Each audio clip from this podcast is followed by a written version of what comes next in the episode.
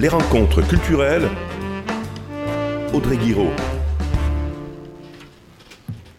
Alors, je vais vous parler aujourd'hui de plusieurs sujets autour euh, un petit peu de l'art et de l'écologie, parce que finalement, euh, que tu le veuilles ou non, euh, Jean-Claude, tu es un peu écolo sur les bords, puisque tu fabriques tes instruments à partir d'éléments de, recyclage. Donc, désolé, je t'ai catégorisé direct. T'as pas tort, mais je les fabrique parce que je veux être sûr qu'ils sont authentiques. Et ben voilà, donc l'authenticité, ça un peu être écolo finalement. donc, euh, alors, euh, à la Fondation Cartier à Paris, l'artiste au travail protéiforme Fabrice Hibert propose une exposition de paysages arborés autour de la ferme de ses parents. Il, y parle de créer une barrière naturelle autour de l'agriculture industrielle environnante. C'est un regard alternatif sous forme de dessins et tableaux un peu scolaires proposant des solutions diverses et joyeuses pour contrer l'industrie, un peu à la façon de l'architecte Yona Friedman dans son ouvrage Les utopies réalisables que je vous conseille fortement de lire. C'est sous forme de BD et ça se lit tout seul. Aujourd'hui, les problèmes climatiques et l'environnement sont de plus en plus présents dans l'art contemporain. C'est vrai que la question de la nature et de l'espace s'est développée dans les années 60 avec le travail des artistes américains, mais l'idée était de sortir du cube blanc pour créer des œuvres de grande envergure, comme Walter Desmaria, je pense notamment à son œuvre emblématique euh, Chant d'éclairs, euh, à Richard euh, Long dans une œuvre pérenne qui se trouve par exemple à l'entrée du carré d'art, ou encore Robert Smithson avec son œuvre monumentale Spiral Jetty. Mais ici, l'artiste, la plupart du temps, se confronte à la nature et ne construit pas avec elle. C'est un peu le couac dans l'histoire, car les œuvres jouent entre forme et force. C'est grandiose, mais c'est plutôt destructeur. Après, il ne suffit pas de laisser fondre des morceaux de banquise sur la place publique, comme a pu faire Olaf Furiation en 2015 à Paris, pour être un artiste engagé. L'acte ici, il est un peu contradictoire et ça sert pas vraiment la cause. Tout ça pour dire qu'il ne suffit pas de travailler dans la nature et faire du land art pour que la production artistique soit écologique. Ce sont deux entités différentes. Le collectif Le Bruit qui court, euh, qui œuvre sur plusieurs manifestations sur Arles cet été, euh, notamment pendant la canicule et, la période de moustiques, euh, puis plus récemment au Centre Pompidou à Paris pour réaliser une manifestation, est un collectif d'artistes engagés pour l'écologie et la nature. Euh, ils, réalisent régulièrement des choses euh, dans la région, donc euh, allez sur leur site, il y a plein de choses à voir. Arles, c'est une ville dans laquelle les artistes prennent la parole sur les questions environnementales, plus qu'ailleurs encore, puisque le débat est sensible avec la fragilité du delta et la montée des eaux.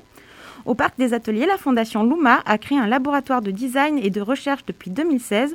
On y crée des matériaux novateurs à base d'éléments trouvés sur le territoire, comme des algues, on y fait des bioplastiques, des matériaux à partir de déchets organiques ou minéraux. C'est beau, c'est actuel et surtout c'est local. Bref, cette longue introduction pour vous parler de la Fondation Van Gogh à Arles qui propose l'exposition Nature humaine, Humaine Nature à voir jusqu'au 10 avril 2023. On y retrouve le travail de 14 artistes, dont forcément une œuvre de Van Gogh. C'est un peu le leitmotiv de cette institution. Hein. Est-ce que la nature et l'environnement peuvent nous aider à mieux comprendre notre nature profonde? C'est un peu le débat soulevé. Euh, lorsqu'on monte dans l'exposition, on est accueilli par une sculpture à taille humaine moulée d'un enfant et son chien, version pâte à modeler, réalisée par l'artiste Valentin Caron.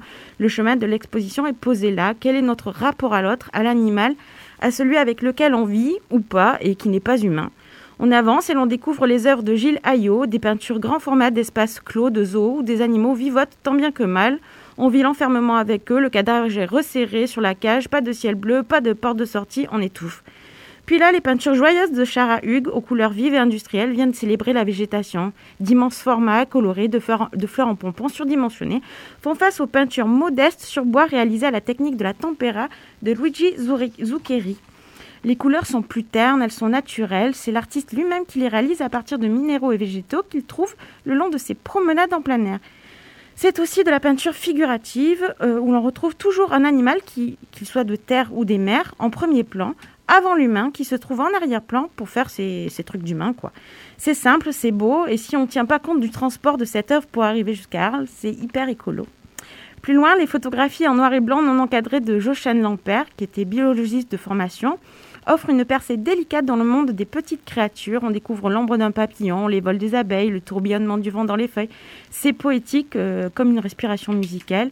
Avant de s'installer devant une vidéo de Yuan Wang au rythme accéléré et répétitif, des images contradictoires sur notre manière de consommer, nous mettant face à notre propre destruction, c'est hypnotique et déstabilisant. On monte les étages vers le ciel et on découvre le reste de l'exposition. Mais j'en dirai pas plus, ça vous laissera un petit peu pour aller voir vous-même euh, l'expo. Donc c'est à Arles, à la Fondation Van Gogh, c'est jusqu'au 10 avril. Nature humaine, humaine nature. Sinon, à Vauvert, à l'espace Culture Jean Jaurès, il reste encore quelques jours pour venir voir l'exposition Gestes d'Emago Debska. Ça se terminera samedi à midi, pas une minute de plus.